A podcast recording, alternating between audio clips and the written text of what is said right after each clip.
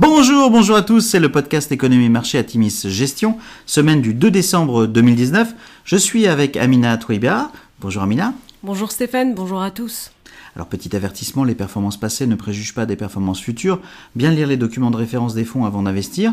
Et puis nous allons citer un certain nombre d'entreprises. Il s'agit d'une simple illustration de notre propos et non d'une invitation à l'achat.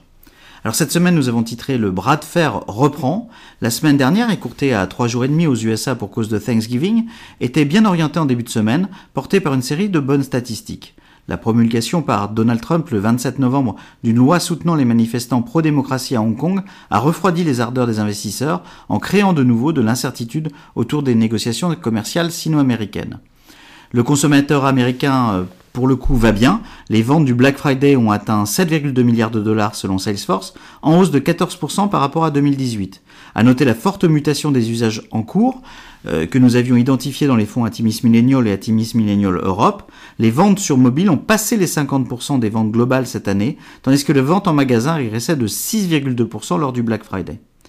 Exportation du concept oblige, les ventes du Black Friday s'élèveraient dorénavant à plus de 20 milliards de dollars dans le monde.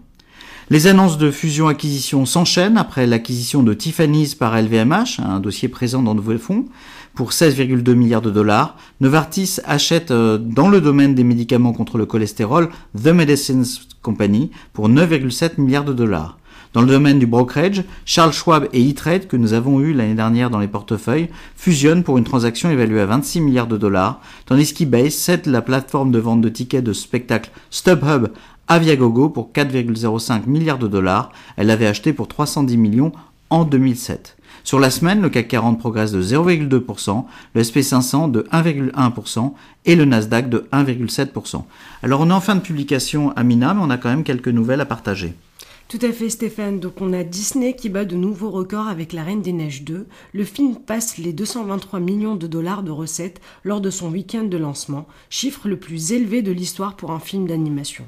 Ce sera peut-être le sixième film de l'année pour Disney à dépasser le milliard de dollars de recettes en 2019. Nous avons eu aussi VMware qui publie des résultats supérieurs aux attentes. La croissance du chiffre d'affaires de 12% dépasse les prévisions de 2,2% à 2,46 milliards de dollars. Les bénéfices, eux, sont en retrait de 4,5% mais dépassent les attentes. L'entreprise envisage de maintenir son fort taux d'investissement pour les prochaines années et l'amélioration de la guidance ne suffit pas à charmer les investisseurs qui pensaient voir une meilleure amélioration de la marge opérationnelle. La croissance du chiffre d'affaires du groupe est attendue à 12%, tandis que, les bénéfices ne devraient progresser que de 3,3%.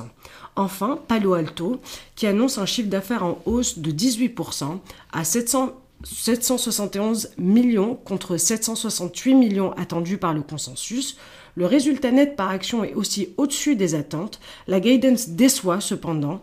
Pour le trimestre prochain, le groupe prévoit un EPS compris entre 1,11 et 1,13 dollars, alors que le consensus attendait 1,30 dollars. Le titre chute lourdement. Nous nous renforçons compte tenu des excellentes perspectives sur un marché de la cybersécurité extrêmement porteur selon nous. Alors en conclusion, les avancées des discussions sino-américaines et la réplique des Chinois à la signature de la loi américaine sur Hong Kong sont très attendues cette semaine. L'agenda géopolitique du reste devrait reprendre le dessus avec la rencontre de l'OTAN à Londres avec pas mal de dissensions au sein de l'OTAN actuellement, et bien sûr, climat oblige, la COP25 à Madrid. Nos fonds continuent à bien se comporter dans cet environnement porté par le récent cycle de publication globalement très favorable aux valeurs de vos fonds, le tout dans un contexte de stabilisation, voire de légère amélioration de certains indicateurs macroéconomiques. Nous maintenons donc nos allocations en l'état. Instant publicitaire, Atimis Industrie 4.0 vient de fêter son premier anniversaire le 30 novembre. Atimis Gestion a été pionnier en France sur cette thématique avec une première année très positive pour le, fonds qui augure le meilleur pour les prochaines années. La digitalisation de la production n'en est selon nous qu'à ses débuts. Bienvenue dans la quatrième révolution industrielle. Nous vous souhaitons une excellente semaine à tous. Excellente semaine.